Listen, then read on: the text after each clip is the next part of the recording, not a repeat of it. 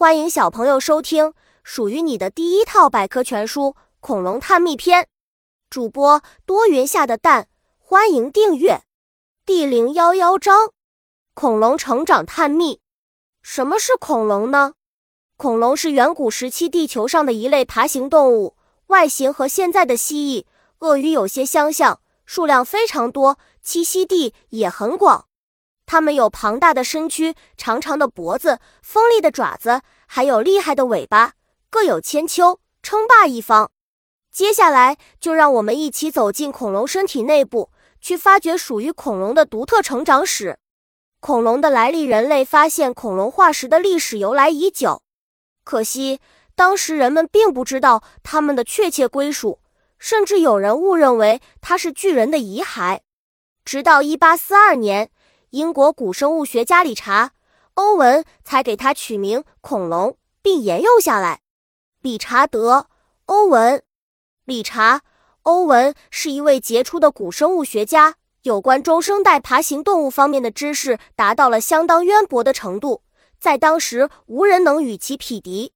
发现恐龙，自从人类第一次发现恐龙化石后，这类化石越来越多，后引起一位学者注意。这就是欧文，他发现这种动物很特别，它们身上的一些特征是爬行动物共有的，另一些特征有所不同。小知识：恐龙这一称谓在我国和日本比较流行，欧美仍称它为恐怖的蜥蜴。一次，理查·欧文在研究几块大化石，他感觉这些石头和蜥蜴的骨头很像，唯一的不同是，它们又比蜥蜴要大很多。于是他就给这种化石动物取名，意思就是恐怖的蜥蜴，后被日本人翻译为恐龙。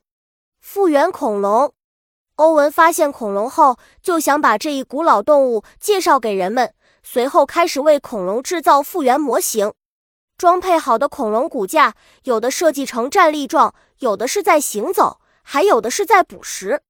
不同的恐龙，根据古生物学家的研究。恐龙就像现生的动物一样，有大的，有小的，有的以两条腿走路，有的以四条腿走路，有的吃植物，有的吃动物，有的皮肤光滑，有的皮肤上有鳞或骨板。本集播讲完了，想和主播一起探索世界吗？关注主播主页，更多精彩内容等着你。